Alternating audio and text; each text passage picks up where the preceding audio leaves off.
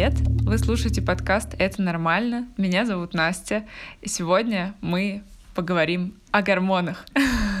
Герой сегодняшнего выпуска подкаста, теперь я буду говорить всегда герой, потому что это круче все таки чем гость.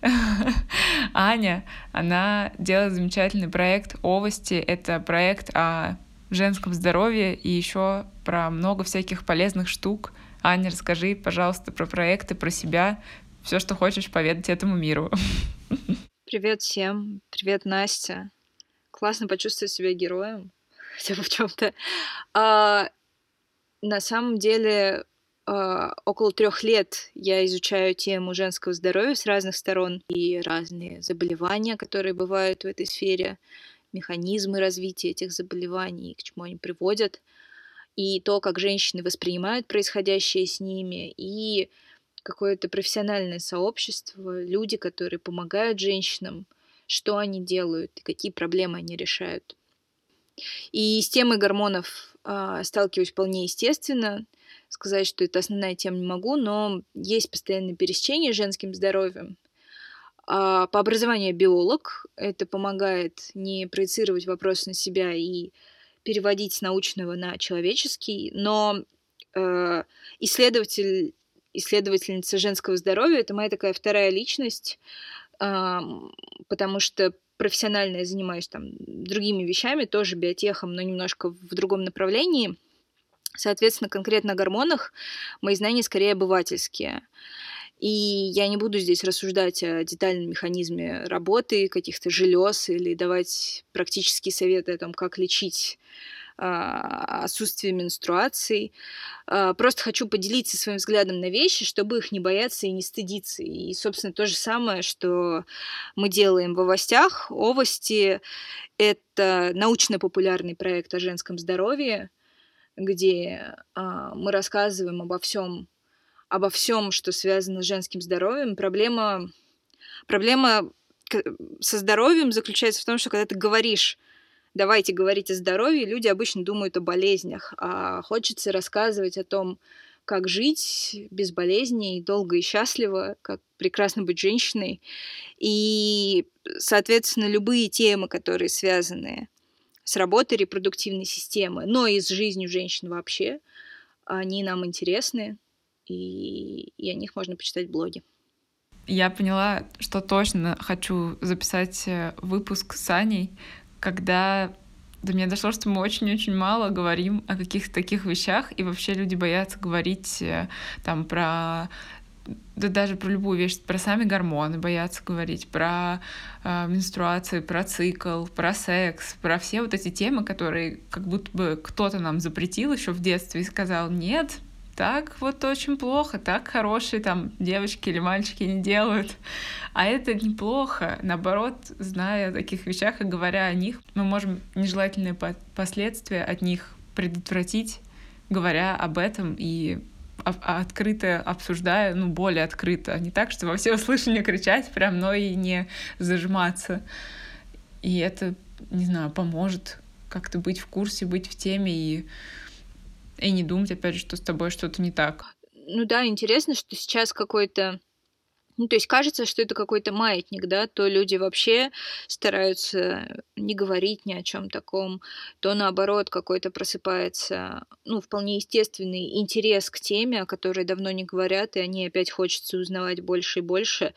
И в конечном итоге поскольку тема так близко находится рядом с телом и с какими-то физиологическими потребностями, совсем не говорить о ней, возможно, приводит к каким-то неожиданным и неприятным последствиям.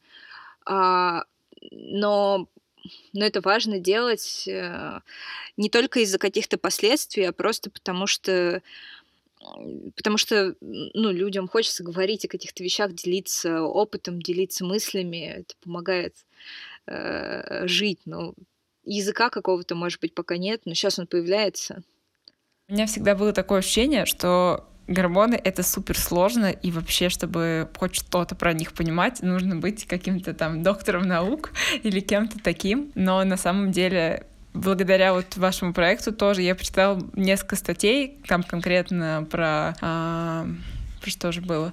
Про какие-то витамины была статья, потом про вот гормоны отдельно, какие-то были тоже заметки точно у вас. И я подумала, блин, как круто, что есть какие-то есть какие-то такие вещи, которые можно описать словами, доступными людям, не имеющим медицинского образования, и это помогает почувствовать себя в теме, в контексте, и не думать, что ты ничего не знаешь, и значит, там что-то у тебя не так. Наверное, у каждого свой вообще такой философский подход, да, что, что просто, а что сложно. Там кто-то считает, что вообще все просто, кто-то, что все сложно.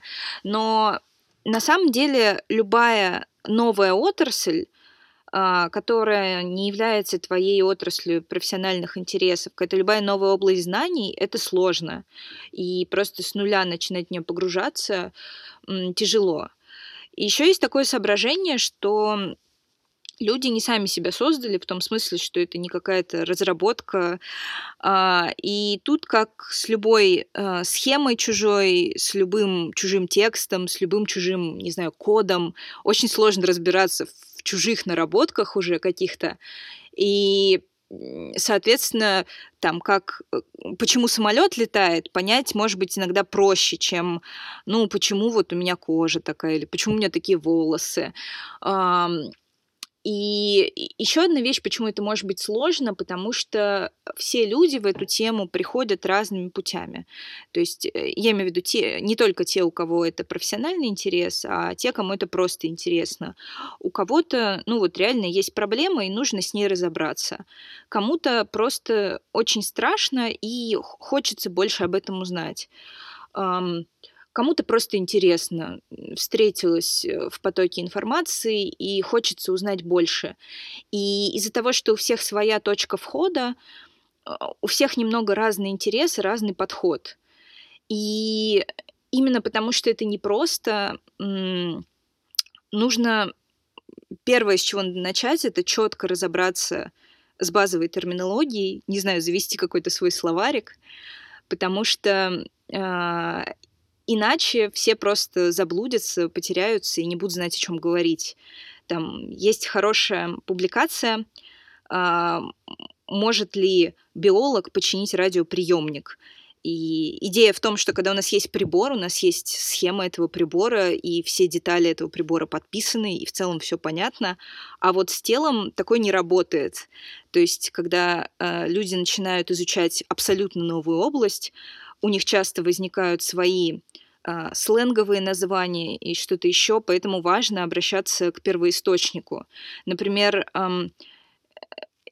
есть разные, как сказать, есть разные э, популяризаторские метафоры, которые если их чрезмерно использовать, то человек к ним привыкает, и ему сложно выходить там в большой мир без этого популяризатора и эм, воспринимать э, какую-то научную терминологию, как это работает. Там.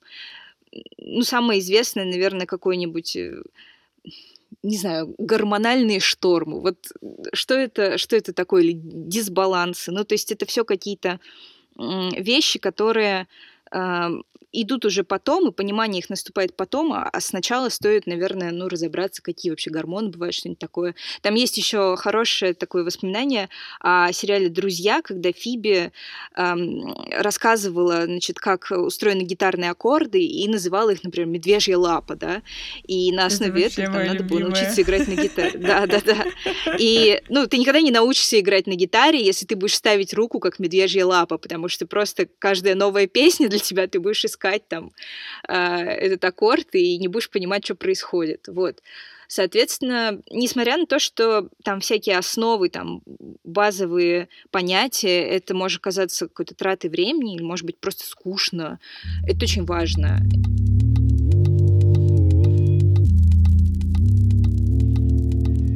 О гормонах можно рассказать в TED-токе, там, который длится 5 минут.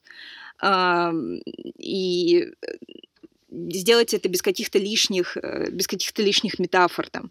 Просто чтобы мы все были на одной странице и понимали, о чем мы сейчас будем говорить.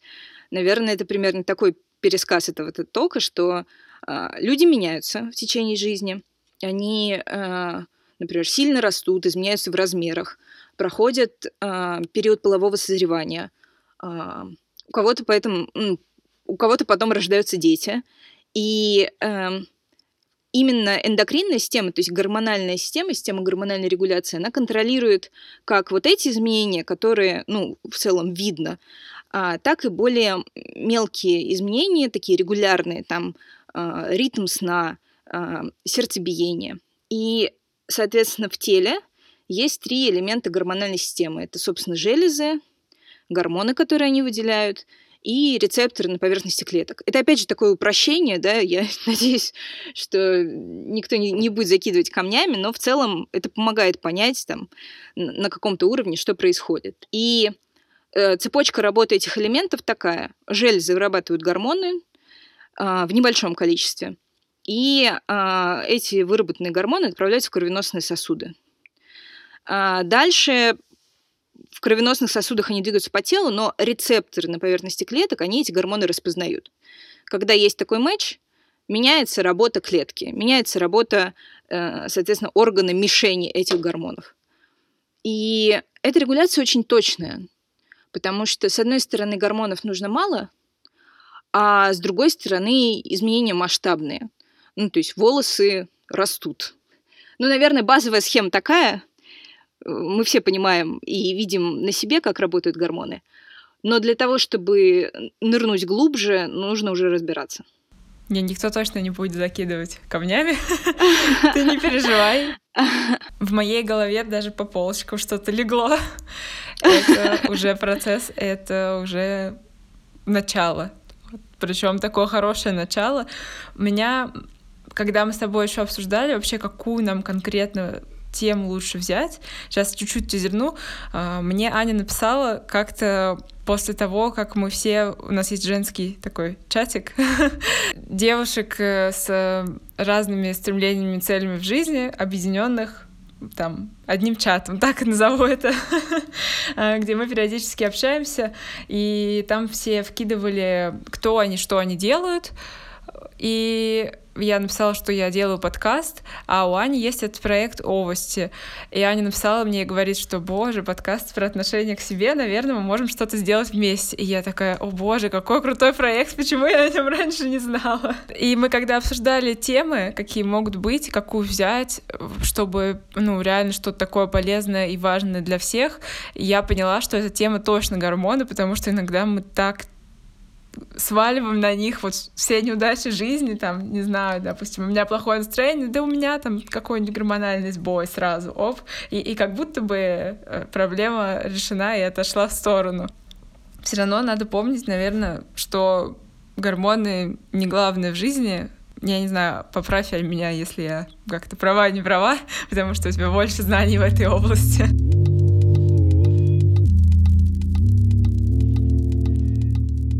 Про главное в жизни вообще хороший вопрос. Мне кажется, это тоже вопрос, ну, как бы, каждый сам для себя определяет, что для него главное в жизни, и э, гормоны могут быть, наверное, главным в жизни человека, если ну, есть какая-то проблема. Там, типа, если э, вот э, инсулин периодически срочно нужен, там, да, когда диабет, то это довольно серьезная проблема. Ну и вообще любые, любые заболевания, они сразу по-другому для тебя эту область э, приоритизируют. Но на самом деле, ну, сваливать ответственность за свое там не знаю, за свою какую-то грубость или за свою какую-то жесткость или э, неуравновешенность только на гормоны, это немножко нечестно, мне кажется. И э, вот так вот фокусироваться исключительно на гормонах и делать это э, каким-то словом, общим словом, как папка неразобранная, да, то есть все мои проблемы, они ложатся вот в эту папку, и я просто ей буду оперировать, наверное, тоже нечестно. С одной стороны, тебе постоянно хочется э, найти какую-то причину, разобраться и эм, понять, что определяет твое поведение, а с другой стороны, реально копаться в гормонах, и э, понимать, какой, когда уровень, как его контролировать и что-то такое. Ну, не так уж много таких ситуаций в жизни. И важно понимать, что это все скорее вещи, когда проблема, ну, то есть реально есть, и она не может, э, она не может измениться, если приложить к ней усилия самостоятельно. Если, ну, не знаю, это, это определенные вещи, которые нужно обсуждать с врачом, и и решать с врачом какие-то бытовые ситуации, когда ты просто живешь, существуешь в потоке и периодически э, чувствуешь, чувствуешь, что тебя штормит. Наверное, здесь как раз и начинается вот это вот внимание к себе, точнее, ну, это такой повод для того, чтобы присмотреться к себе повнимательнее, э, сделать такую домашнюю работу. То есть сначала изучить себя самому и посмотреть свои паттерны, поведение каких-то, не знаю, пищевых привычек, чего-то еще, а потом уже идти куда-то дальше. Ну, в общем, если есть какая-то прям конкретная проблема, то лучше с ней э, и в ней разбираться и не откладывать на потом, делать это со специалистом. А так всегда тоже можно поинтересоваться и что-то посмотреть, почитать.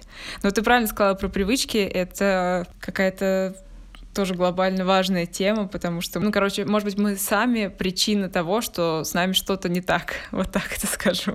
Ой, я бы сказала, что это основная причина. Ну, в смысле, посмотри вот на этого человека, который является причиной твоих неудач. Это, собственно, зеркало. Ну да. Нет, ну действительно базовый совет про то, что, окей, сначала наблюдаешь за собой, если что-то не так, то идешь к специалисту. На самом деле не всегда есть такая возможность, да, то есть иногда человек живет э, и в каком-то адекватном радиусе, на расстоянии нет людей, которые способны помочь, но э, такая телемедицина с инфлюенсерами это не выход. То есть нужно железобетонно знать, что вот этот человек специалист, и да, он может оказывать медицинскую помощь, и эм, потому что иначе как бы в этом, в этом нет смысла. Ну, то есть э, хорошо, если человек хороший, условно говоря, психолог, и он занимается успокаивающими вещами, да, то есть это тоже может быть полезно кому-то, но на самом деле, если это не то, не другое, то это просто потеря времени, там, денег и чего-то еще, вот, что, в общем, бессмысленно.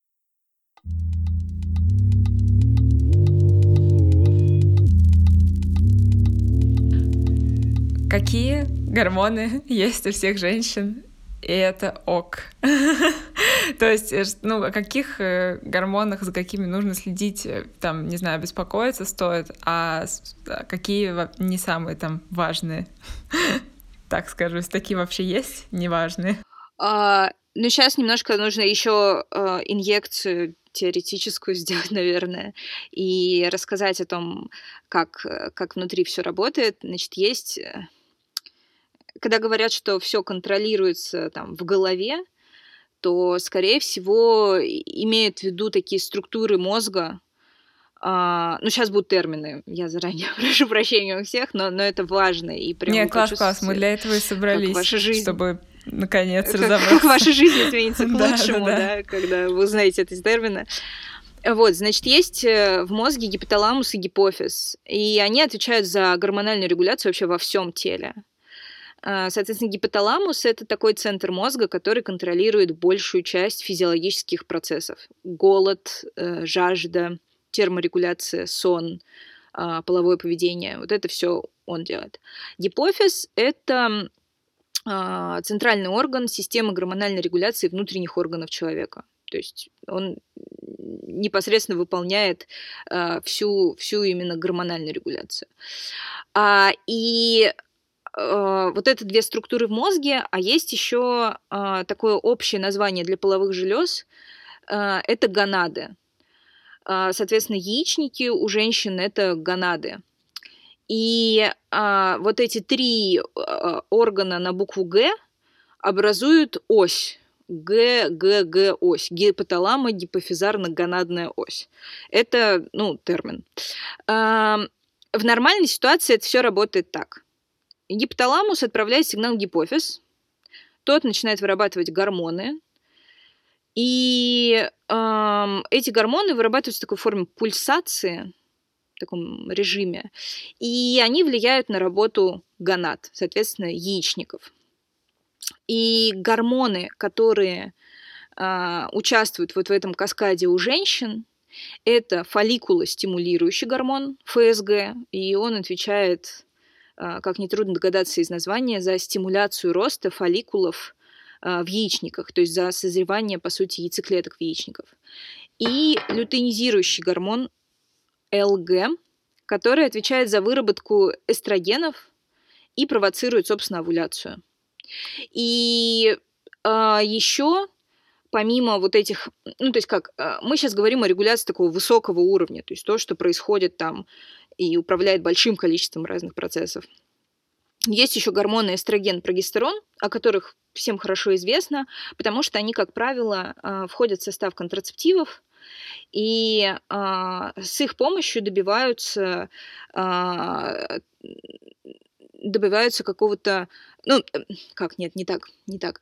Они, они как правило, входят в состав контрацептивов, и, а, собственно, четыре а, гормона, которые обычно указывают на всех схемах, когда говорят о менструальном цикле, это ФСГ, ЛГ, эстроген и прогестерон. Э, если давать какие-то клички, названия и, ну, опять же, популяризировать и вульгаризовать гормоны, то эстроген э, делает из человека женщину, ну, то есть, условно, все вот признаки феминности как правило, за них большая грудь, там, э, что это еще может быть, э, форма тела, это за все, за все это отвечает э, эстроген. А э, прогестерон это, ну, условно, главный помощник, что ли, э, при беременности, потому что он контролирует, по сути, этот процесс. Наверное, это вот четыре, э, четыре таких совсем основных гормона, которые, наверное, о которых, наверное, вы будете говорить с гинекологом. Какие-то еще вещи, они просто не так уникальны для женщин, не так специфичны. Вот, а это, наверное, основное. Ну, я точно знала, что есть эстроген и прогестерон. Про остальные вещи, может быть, слышала из серии, там, когда какие-то анализы сдаешь, есть много-много вот этих буквок, и там всякие галочки, или там циферки или что-то ага. еще, и ты такой, вау, ну хотя бы два слова ты знаешь, это уже победа. Ну да, мы сейчас не говорим еще о беременных женщинах, да, то есть мы говорим просто о женщине в ее стандартном Стандартная комплектация. Женщина, просто женщина. Уже неплохо. Да, да, да.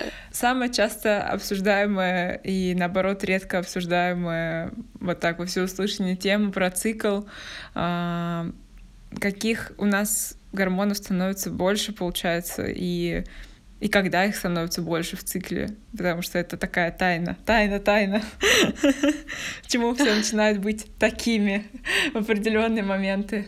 Слушай, да, с циклом очень интересно. Ну, мы обсуждали, собственно, уже, что это такая загадочная как будто бы штука, с одной стороны, а с другой стороны она очень хаотичная. То есть э, неважно с человеком какого возраста ты говоришь и какого пола, ну, скорее всего, это будет мужчина, но разные женщины тоже по-разному о себе думают. Но кажется, что во время цикла просто все с ног на голову переворачивается, а, и последствия тех или иных действий непредсказуемы. Хотя на самом деле, ну, женщина живет в цикле, э, в репродуктивном возрасте, то есть когда, когда тело женщины готово там и функционирует как оно ну, должно, по сути, функционировать условно, да, с биологической, с эволюционной точки зрения. То есть, когда она может иметь детей, то она живет постоянно вот в этих регулярных колебаниях гормонов. И вот этот репродуктивный период, когда она может иметь детей и живет в цикле, он длится, ну, чуть больше 30 лет. Некоторые люди живут меньше, да, мы знаем клуб 27, там Дженнис Джоплин, Джимми Хендрикс, mm-hmm. и это довольно великие люди, ну, относительно, конечно, но для меня, да. Женщина успевает м- а, прожить вот конкретно в этом состоянии довольно долго. И при этом науке и каждой конкретной женщине известна средняя, ну, в стандартной ситуации, когда мы говорим о регулярном цикле, известна средняя продолжительность этого цикла, известно, какие есть фазы и известно их физиологическое значение.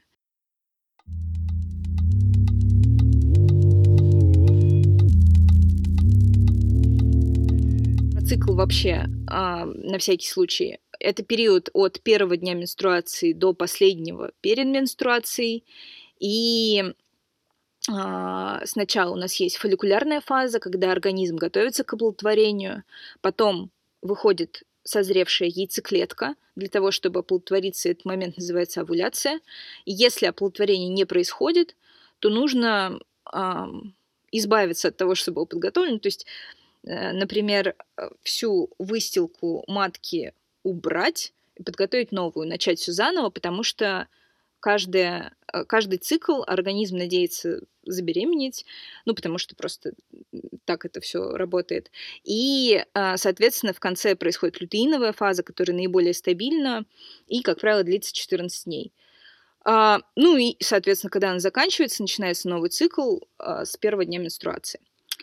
И вот это такая регулярная вещь, которая происходит, но есть стереотип, что женщины репродуктивного возраста, они просто творят непонятно что. И ПМС — это просто крах вообще э, адекватного поведения и э, нормальных причинно-следственных связей в голове. Ну, кто-то кто при этом относится к этому не агрессивно, а снисходительно, да? Ну, мы все понимаем.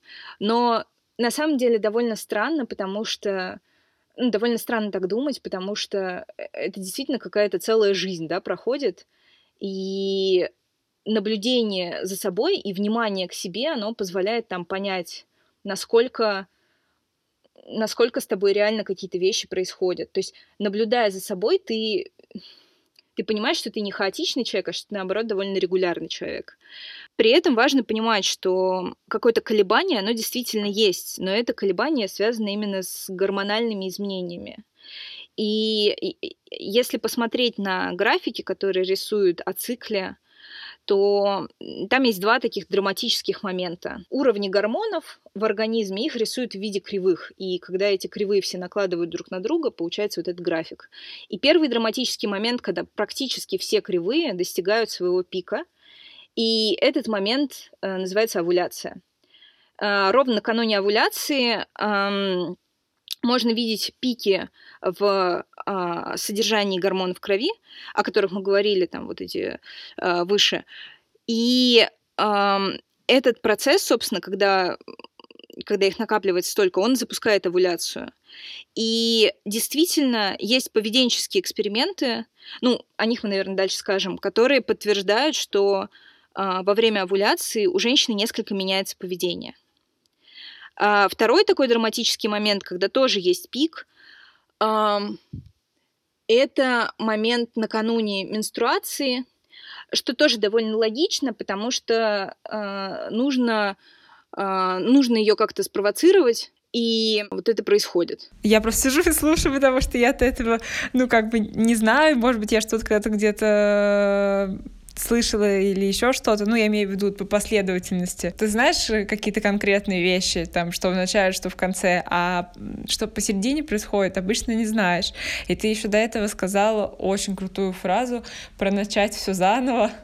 И я не знаю, как у кого как, но у меня реально как будто каждый, каждый раз в период э, между началом и окончанием как будто приходят новые инсайты, или я там что-то про себя понимаю и понимаю, как мне действовать. Я точно знаю, что условно там через несколько дней это все закончится, и прям что-то хорошее должно то, ну, произойти само собой. Оно обязательно должно произойти само собой, даже если я ничего не буду делать. И, как ни странно, так и происходит. Какая-нибудь э, маленькая, незаметная история втискивается во все остальные мои жизненные э, какие-то события, и она все меняет. Но, может быть, это я такая верующая во все знаки и события, но почему-то мне кажется, что это все вещи очень связаны. Я за собой точно замечаю, что есть, есть такое, что я какая-то более напряженная или более чувствительная становлюсь. Мне что-то не нравится, мне надо это высказать эмоционально, даже не думая вообще о последствиях, прям просто надо из себя это вытащить и все. Не знаю пока, как, как и вообще стоит ли с этим прям бороться-бороться, если особого вреда это никому не несет. Э, но да, такие ситуации чувствуются, бывают. Мне кажется, самое главное это э, как бы там есть разный подход, да, там, типа, можно быть супер рациональной, может быть супер иррациональной и там отпускать себя навстречу эмоциям, чему-то еще такому.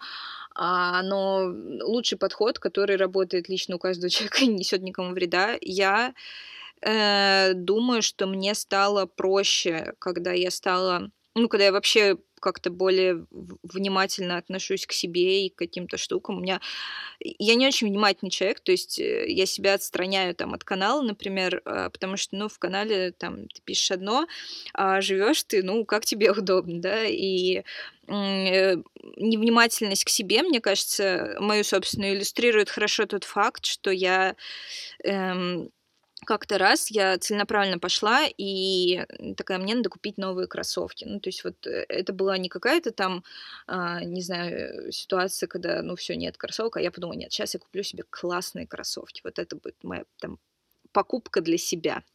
И я очень долго выбирала кроссовки. Стояла в магазине, там такие, другие. Окей, наконец я выбрала и очень-очень была довольна. Это была супер такая рациональная, эмоциональная покупка, то есть они мне и нравились, и э, удовлетворяли меня по всем параметрам. И э, через 4 месяца я поняла, что я купила кроссовки меньше, меньшего размера, чем нужно.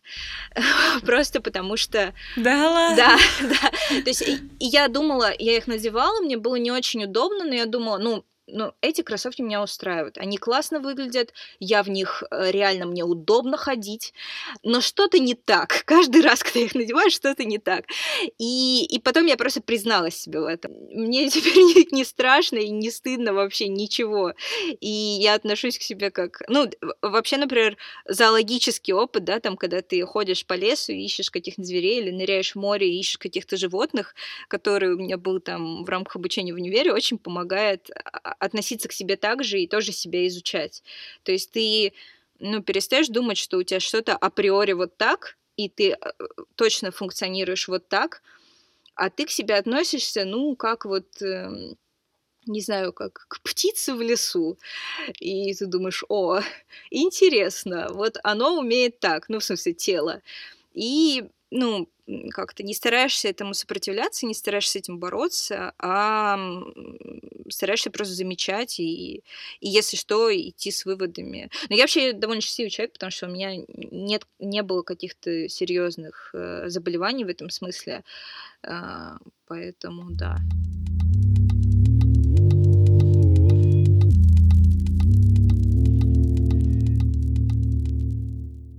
Ребята, привет! Я очень рада, наконец, записывать и делать, и монтировать этот первый выпуск второго сезона. И сейчас будет вставка от Яны. Я попросила записать ее двухминутное сообщение про выходные. Это ее проект, э, где люди выезжают учиться по-настоящему отдыхать и заодно немножечко планировать себя и свои предстоящие жизненные моменты. Я была на 13-м потоке выходных в прошлом году уже, в декабре, и просто в восторге рассказывала потом всем друзьям, знакомым, коллегам и кому угодно про них. И, как ни странно, когда мы записывали с Аней этот выпуск еще в ноябре. Аня мне тоже рассказала про выходные, и в конце выпуска а, про них будет как такая маленькая напоминалочка, а сейчас основная часть. Я правда очень хочу, чтобы вы это послушали, и даже если вам никак не отзовется нигде, то может быть это придет чуть позже, но те выходные реально очень много чего изменили в моем понимании отдыха и вообще себя. Наконец-то теперь дам Яне поговорить. Всем привет! Меня зовут Яна Сергеевская, и Настя дала мне пару минут, чтобы я всех позвала э, поучаствовать в проекте «Выходные». Это проект, который я собрала, и я его делаю. Сейчас я его делаю с командой. И, собственно, основная новость, что в марте мы сделаем поток в Ленинградской области. Это это важное событие, потому что предыдущие два с половиной года а, мы проводили потоки только в Подмосковье. А, к нам уже съездили больше ста человек, и нас ждут в Ленинградской области. Я надеюсь, что там у нас соберется прекрасная ну, прекрасное событие, и приедут все, кому будет это вовремя и кому это будет нужно. Это такой как бы уикенд, это что-то среднее между э, поездкой, ну, по сути, в ретрит, э, поездкой с друзьями на, дачу, ну, даже не на дачу, а что ли, в путешествие. Это время для себя, и там достаточно много пространства свободного от общения и, и нацеленного на практики, на практике исследования себя и практики исследования своего состояния отдохнувшести и своего хорошо.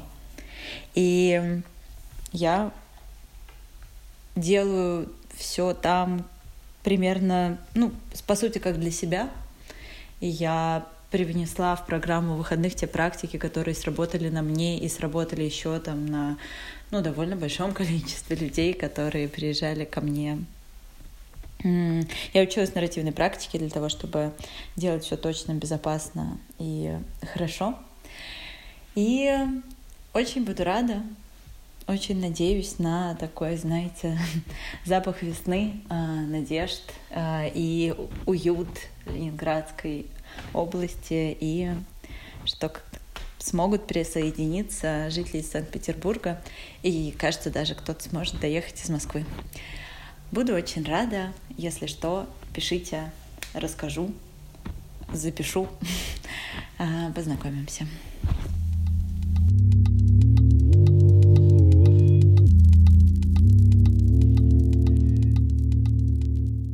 Ну, какой-то гормон, который влияет на не знаю, стабильность и рациональность в принятии твоих решений. Ага. Существует ли такой? А, да, поняла, о чем ты говоришь. Наверное, тут стоит вообще подумать о, а, о том, как меняется поведение а, в цикле. А, это, опять же, к вопросу о хаотичности а, так называемой женщин, о том, как они себя могут вести и о том, как вот в цикле это все может меняться.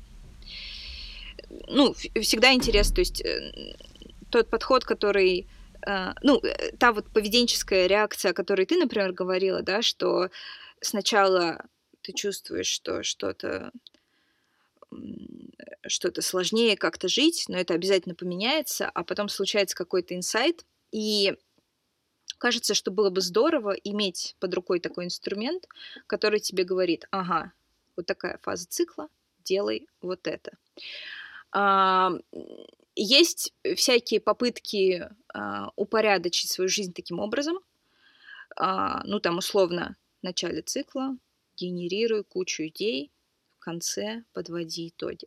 Я не знаю, насколько этот подход работает. То есть кажется, ну, условно, что это может быть и так, может быть, это кому-то подходит, но это нельзя рекомендовать как условно медицинскую рекомендацию. Тут опять же каждый тестирует сам себя. А, но действительно тема как меняется поведение в цикле, она очень э, интересует ученых, понятно почему. Это довольно сложные э, эксперименты. Э, не, потому что, не потому что они требуют какое-то супероборудование, а потому что поставить их э, довольно сложно, они такие поведенческие, для того, чтобы сделать какой-то вывод, нужно очень много людей, за очень большим количеством людей наблюдать, желательно в их стандартных, а, как бы, стандартной среде обитания, в естественных условиях, да, никого не выдергивать, не сажать э, а, в лабораторное помещение, а просто наблюдать за женщиной в течение жизни, собирать все эти данные и потом делать какие-то выводы. Это сложно, ну, потому что это очень дорого, и какой, какой будет вывод из этого, не очень понятно. Поэтому такие поведенческие эксперименты есть и наблюдения, но выводы, они такие пока что прикидочные, потому что когда мы говорим гормон э, X влияет на поведенческий паттерн Y, мы пропускаем сразу кучу уровней э, регуляции э, и схлопываем просто вот это все до молекул, ну, до, до взаимосвязи молекулы гормона паттерн поведения. То есть мы пропускаем вообще там все органы, которые за этим стоят, все какие-то системы мотивации и прочие вещи. И э, таким образом делать вывод, я делаю что-то из-за, ну, условно, гормонов, э, это очень сильное упрощение, и строить, э, строить на нем какие-то выводы, может быть, а, может быть даже вредно в каких-то ситуациях, потому что, ну, ты, ты сразу очень много упрощаешь, ты меняешь как бы вообще систему причинно-следственных связей.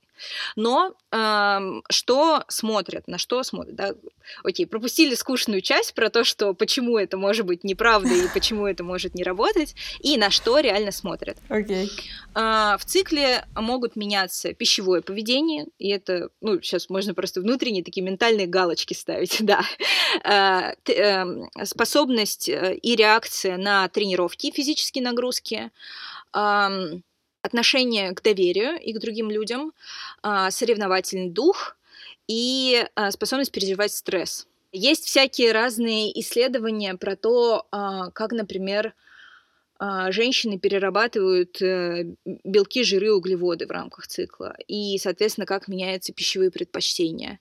А, соответственно, всякие программы тренировочные, которые рассчитаны там на женщин, они тоже учитывают особенности в цикле, что э, какие-нибудь а, ударные нагрузки условно можно давать ближе к овуляции, ближе к новому циклу, то есть э, в какой-нибудь конце лютеиновой фазы а, давать условно тренировки на выносливость или вообще переходить к каким-то более спокойным нагрузкам, потому что ну, организм готовится к менструации. Да? Там могут быть разные какие-то подходы.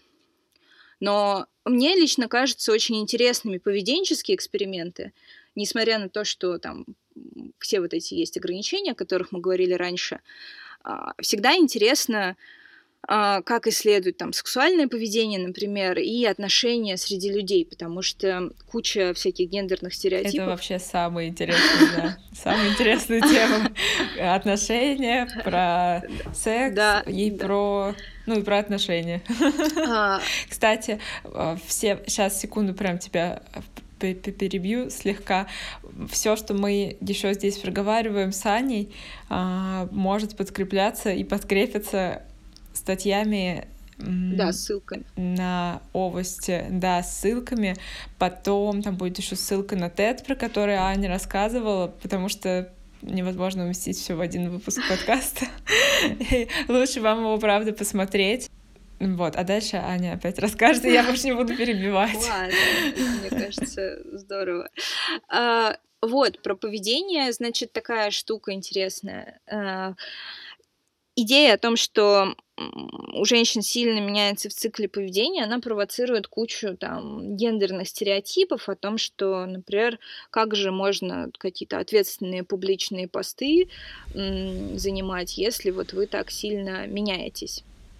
На самом деле, mm-hmm. если бы мы реально знали э, паттерн вот этих изменений, то, возможно, было бы проще под это адаптироваться. Но это, ну, мои личные, да, какие-то фантазии, потому что э, тут важно еще говорить, потому что все, о чем мы говорим, тут речь идет о женщинах с регулярным циклом, у кого ну, в течение жизни не так сильно меняется продолжительность и длина менструации, потому что довольно много женщин, они существуют, ну, а, в течение жизни у них нерегулярный цикл, или вообще отсутствуют менструации, и, ну, они тоже вполне себе нормально живут и, и не испытывают каких-то проблем социализации с чем-то еще. Ну, то есть это абсолютно нормально. Есть у вас месячные, нет у вас месячных. Там длится цикл 35 дней, 21 день.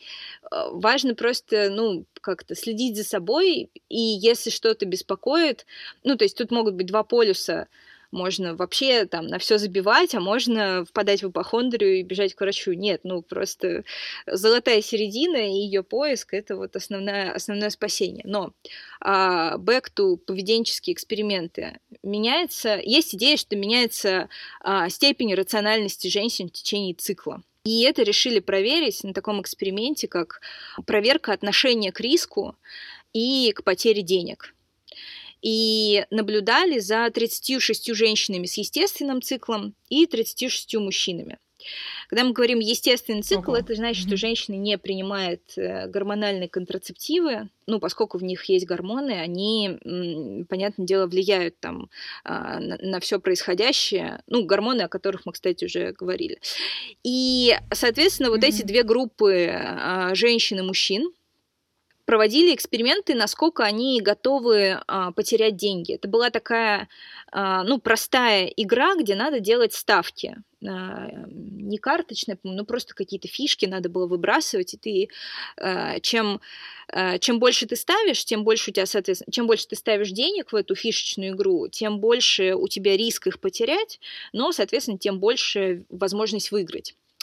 И вот в начале цикла и в конце а, отношение к возможности потерять деньги было одинаковым и у мужчин, и у женщин. Однако во время овуляции женщины более терпимо э, переносили вероятность потери денег, чем мужчины. И, Серьезно? Да, ну это, опять же, да, мы говорим там об эксперименте, где было э, всего вот 72 человека, что, ну, как бы, наверное, довольно мало, но прикольный результат все равно. А, и оказалось, что наоборот, а, отношение к экономическим потерям, оно может неплохо предсказывать фазу цикла. То есть в обратную сторону это тоже подтвердилось.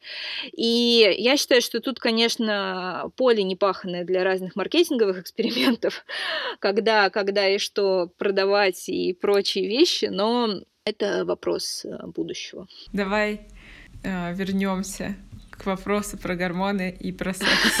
А, не могу оставить его неотвеченным, потому что это какие-то три очень-очень важные вещи, наш сам по себе цикл и все периоды в нем, потом отношения наши с собой с людьми, и отношения наши с собой с людьми, они могут подразумевать и такие отношения.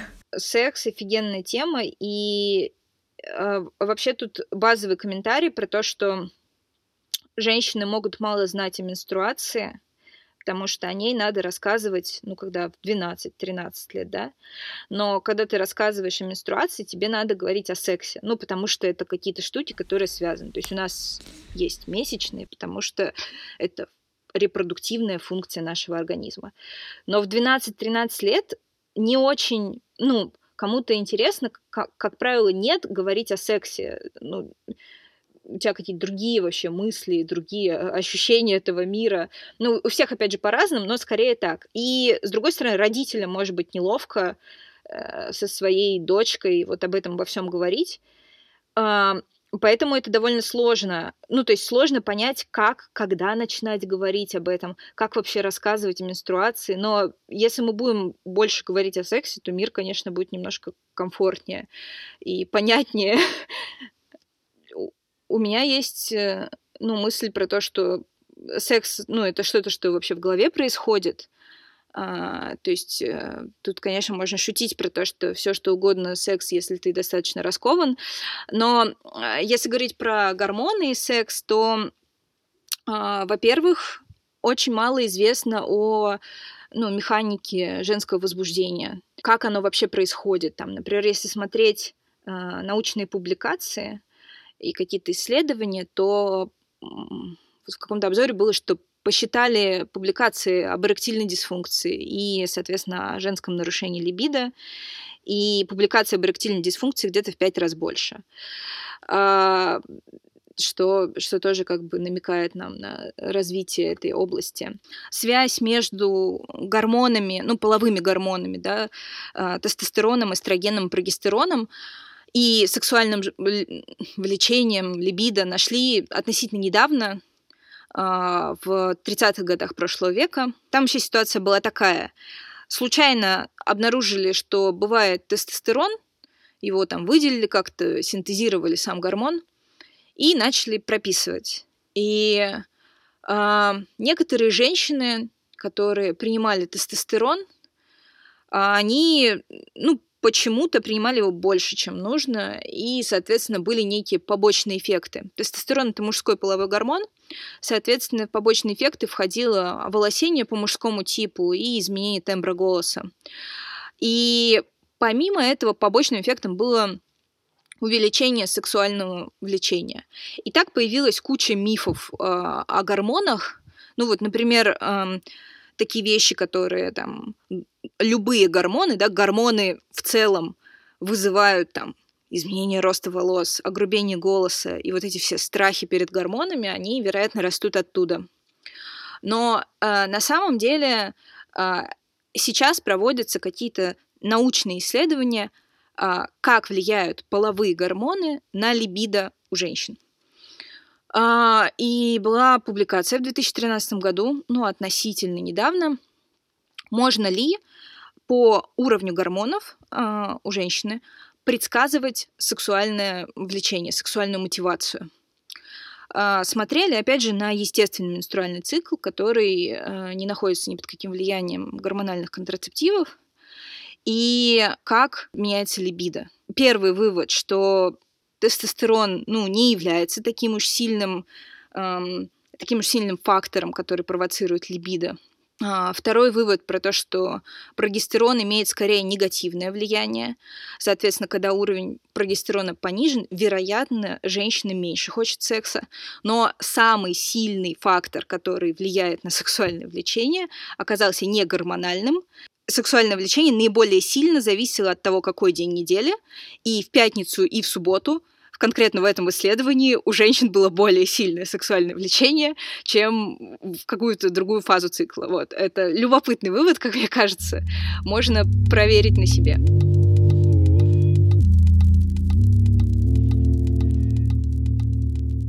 Но у меня есть еще вторая мысль про гормоны и секс. Менструальный цикл, который есть у людей, возможно, подарил моногамию нам, моногамные отношения — это тоже такая эволюционная гипотеза, она довольно старая, я не знаю, может, ее уже опровергли. Э, тут я, к сожалению, не, не факт-чекала последние данные, но э, все равно она очень красивая и, и вообще про, про, про диснеевские сказки, просто которых не бывает. Значит, э, в человеческом менструальном цикле есть две особенности.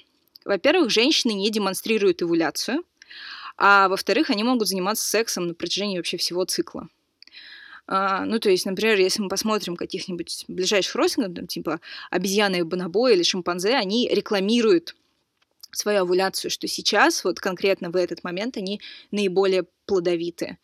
И именно это определяет периодичность э, совокуплений половых актов. Но поскольку женщины э, скрывают этот момент, эволюционная гипотеза заключается в том, что из-за того, что а, мужчина, имевший целью оплодотворить эту женщину, вынужден был намного дольше проводить с ней времени, потому что он не знал, когда у нее конкретно овуляция. И нужно просто и вот э, сегодня, и завтра, и еще через неделю, ну на всякий случай, вдруг она не забеременела. А там уже и привыкнешь как-то. Возможно, да, возможно, именно, именно так э, это все и сложилось. И, я не знаю, насколько это правда, по-моему, это очень прикольно. А тебе больше какой, какой нравится вариант? Не знаю, для себя я... Э, для себя я, конечно, рассматриваю... Не знаю, нет, у меня нет какой-то гипотезы, как это все, как это все развивалось в рамках эволюции. А, мне кажется, самое красивое, что может быть, это то, что все это довольно, ну, случайно происходит, то есть есть какая-то логика. Логика может быть... Э, логика и план могут быть у конкретного человека, куда двигаться, что делать. Но когда это все накладывается друг на друга, э, то это все как-то происходит случайно, и в этом и есть э, красота. Красота в случайностях. А, мне понравилась вот эта тема про то, что изучали, изучали, как гормоны влияют на там на желание, скажем так, и на влечение какое-то в сексуальном плане, и, и пришли к выводу, что никак не влияет. Не знаю, какая-то очень забавная статья, что вообще-то как бы дни недели и все. Но мне кажется, здесь тоже есть доля правды, особенно если там у вас у всех график э, одинаковый, примерно 5-2, то возможно, возможно. Все возможно, скажу так. Да, она довольно старая, но мне кажется, действительно условия какие-то, в которых ты живешь, они так или иначе влияют, и сила привычки, она довольно большая. Да, привычки-то вообще это все. Просто ты думаешь об этом обо всем, да, но у тебя в голове, а когда ты проговариваешь, ты думаешь, господи, как мы вообще живем? Что, что происходит? Мой любимый вопрос, что происходит, в принципе.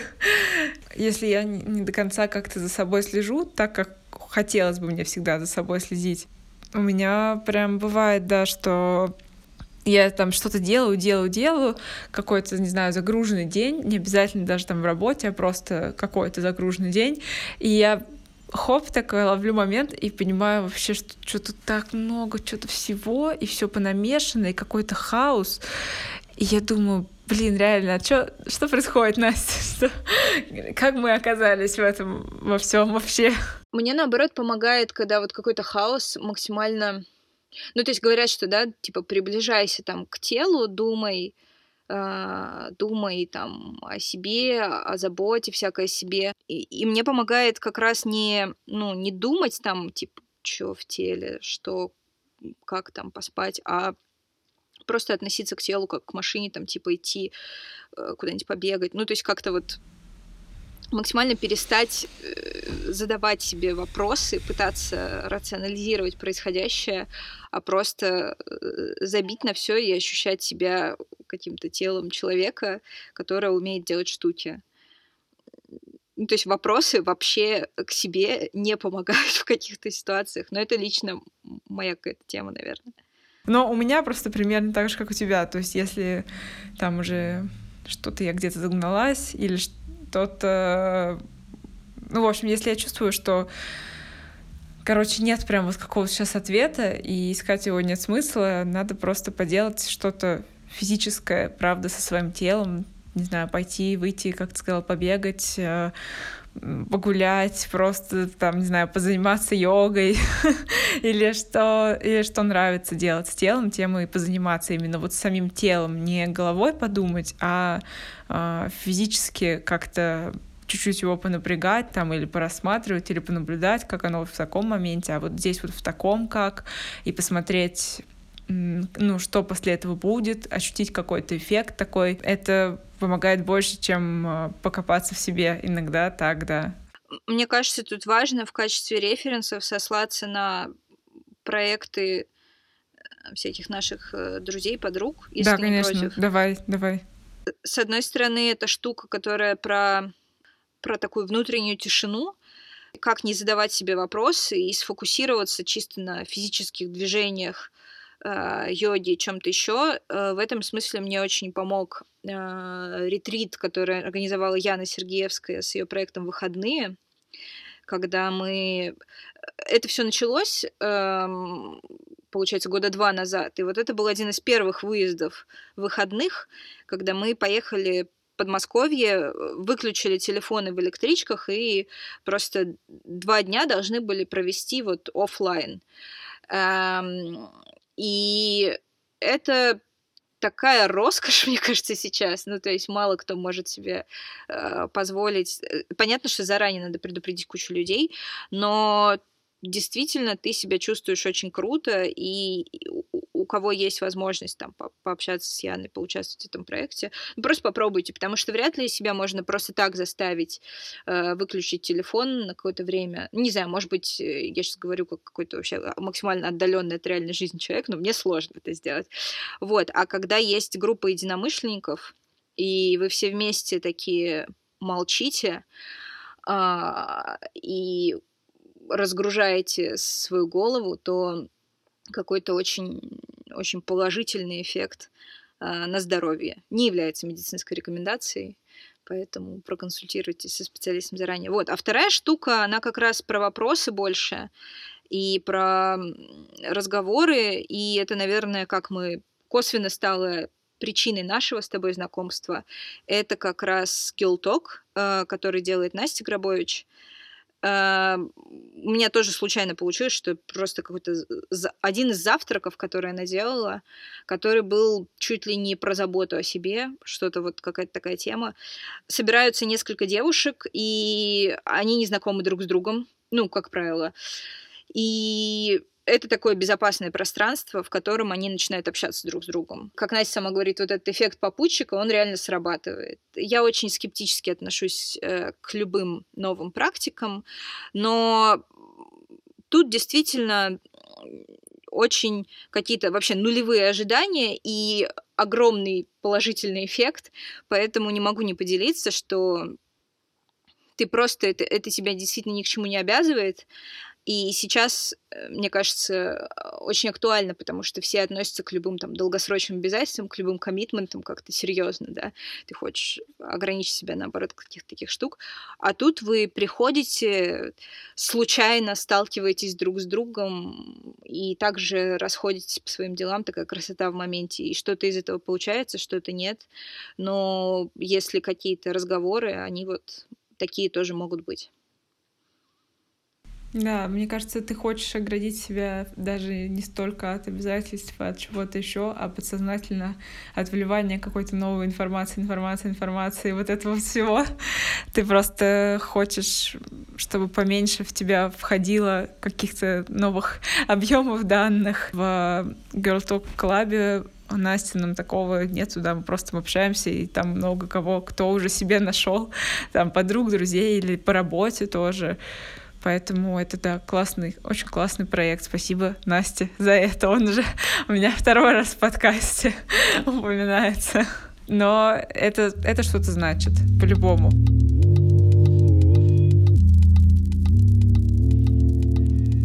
Я думала, что нам нужны какие-то выводы обо всем, о чем мы поговорили.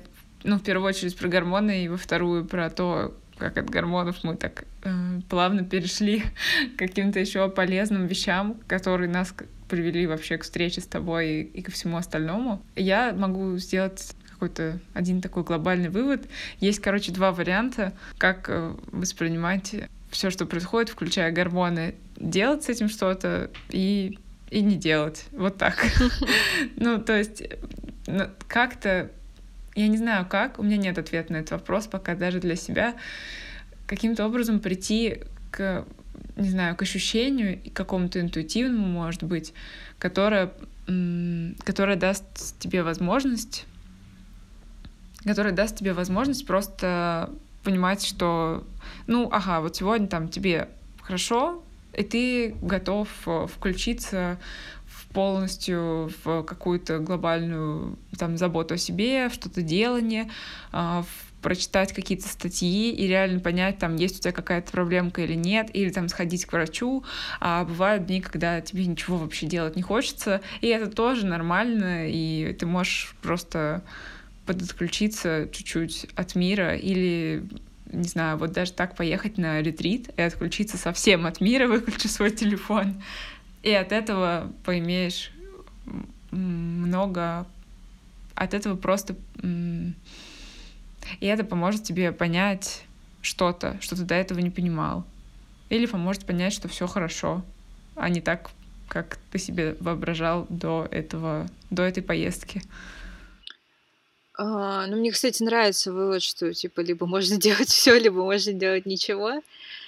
Э, хочется тут сказать, что находиться в каком-то какой-то нерешенной ситуации, когда ты свое отношение, ну, когда тебя что-то волнует, но свое отношение ты не формулируешь, довольно неприятно. А, мне кажется, из таких э, практических советов, то, что мы уже говорили про наблюдение за собой, и для меня лично, ну, вот эти всякие э, ретриты, какие-то штуки, они стали, ну, первым таким шагом к более осознанному наблюдению за собой. То есть так или иначе, там, например, когда ты физиологию изучаешь, ты смотришь, но тут как-то ты смотришь не как на объект, а как вот на себя изнутри, с интересом и с любовью какой-то к себе себя изучаешь. Вторая штука, и тут я сразу скажу, что я прочитала это в статье, это не моя идея, это подготовить э, пич, то есть короткую презентацию о своем состоянии здоровья, вот у нас, где ссылки будут, там будет ссылка на эту статью тоже. Там э, стартаперов всех учат делать э, elevator pitch, то есть когда ты едешь с инвестором в лифте, за вот это короткое время рассказать ему идею своего стартапа так, чтобы он там инвестировал в вас кучу денег. Вот. Тут речь немного, ну, как бы идея питча о своем здоровье, она немножко другая, но она выполняет такую задачу. Когда приходите к врачу, вы сразу посвящаете его во все важные детали своего здоровья. Когда это новый врач или когда это врач, с которым вы давно не виделись, заранее э, стоит подготовить какой-то рассказ о том, чтобы человек сразу был в курсе всего, потому что иначе ну, искусство чтения мысли, оно несовершенно развито у людей, поэтому можно сложно, ну, сложно, во-первых, догадаться, о чем речь, во-вторых, прийти к этим неправильным выводам, а так вы приходите, сходу можете сообщить какие-то важные ключевые детали о себе, а, и, наверное, вам будет проще общаться. То есть, если вы делаете свою какую-то домашку, вы помогаете таким образом врачу понять, что с вами происходит, и, возможно, проще будет найти какое-то решение. Вот. Но опять же, это, ну, то есть понятно, что все люди общаются по-разному, у всех все разное, но в, в любом случае собрать какие-то факты о себе, чтобы их сразу можно было рассказать, это сильно улучшит качество вашего приема медицинского. Я со второй вещью полностью согласна. Абсолютно вообще. И кажется, у меня есть такой небольшой пич, но я не называла его никогда так. Но он, правда, есть, да, потому что есть какие-то вещи, которые стоит сразу сказать о себе и не молчать, чтобы тебя как-нибудь неправильно не полечили. Будет актуально, если вдруг вам надо пойти к врачу, не замалчивать о том, что было до этого, потому что, к сожалению, да, не все интересуются этим или не у всех есть время посмотреть. Может быть, они просто почему-то не смотрят, вот, потому что очень люди все разные, и мы не, не знаем, что у них в голове. не можем знать наверняка, по крайней мере. Про elevator pitch мне рассказывал мой преподаватель по английскому. Мы на примере всяких разных печей учили слова, которые я долго-долго запоминала. И Потом я еще проходила как-то на карантине курс на Каурсере, как устроиться на работу за рубежом что-то такое. И там тоже надо было научиться рассказывать о себе в лифте инвестору или потенциальному работодателю. А потом, вот, я точно прикреплю, кстати, ссылку в описании на YouTube-канал одной девушки. Она там за пять минут пичет, как питчить. Это очень-очень забавно, смешно. Она там все расписывает на досках, типа, а вот так делать надо, а вот так не надо. И там всякие смешные моментики. О, круто.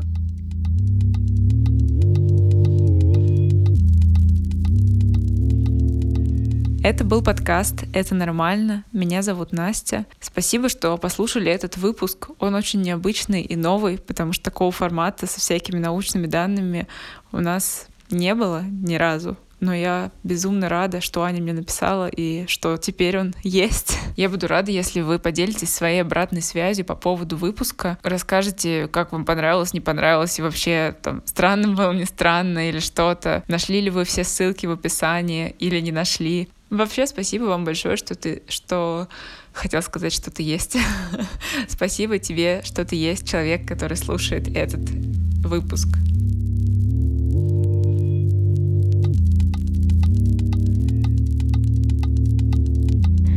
А еще я немного переживаю из-за того, что очень редко выпускаю подкаст, и из-за того, что иногда мне не хочется, правда, его делать, и это очень странно, потому что я так горела, так хотела, такая, боже, подкаст, подкаст, это же вообще все. Но нет. Поэтому, может быть, после этого выпуска будет опять какой-то большой перерыв — но я уверена, что так или иначе подкаст будет выходить. Просто он станет действительно моим хобби и будет выходить тогда, когда у меня будет желание, настроение это делать. Потому что даже если что-то было твоим любимым делом, и ты видел в этом себя лучше, чем в чем угодно еще, и ты чувствовал себя полностью уверенным в том, что вот это тебе надо делать, и это как, это как искра в тебе, как твое призвание, и вдруг у тебя что-то перестроилось, это нормально. Поэтому, если вдруг вы будете скучать по подкасту, его прям очень долго не будет, и по новым эпизодам, напишите мне, пожалуйста, чтобы я об этом знала. И я постараюсь выпустить какой-нибудь маленький эпизод, если почувствую, что могу, что реально вот могу и хочу. А еще сегодня, когда я монтирую вот эту часть, я посмотрела мультик, который называется «Душа», и там было одно важное напоминание про искру в жизни. Суть его в том, что совершенно неважно, какое призвание у тебя будет, и совершенно неважно, как и кем ты станешь, потому что в конечном итоге важно, чтобы ты мог все видеть и все чувствовать и по-настоящему проживать каждый момент жизни. Совершенно неважно, какую профессию при этом ты выбрал. Важно, чтобы всегда было ощущение, что ты живешь и ты живой. И меня накрыло. Меня накрыло, и я, и я подумала, что сейчас самое время позаписывать, помонтировать.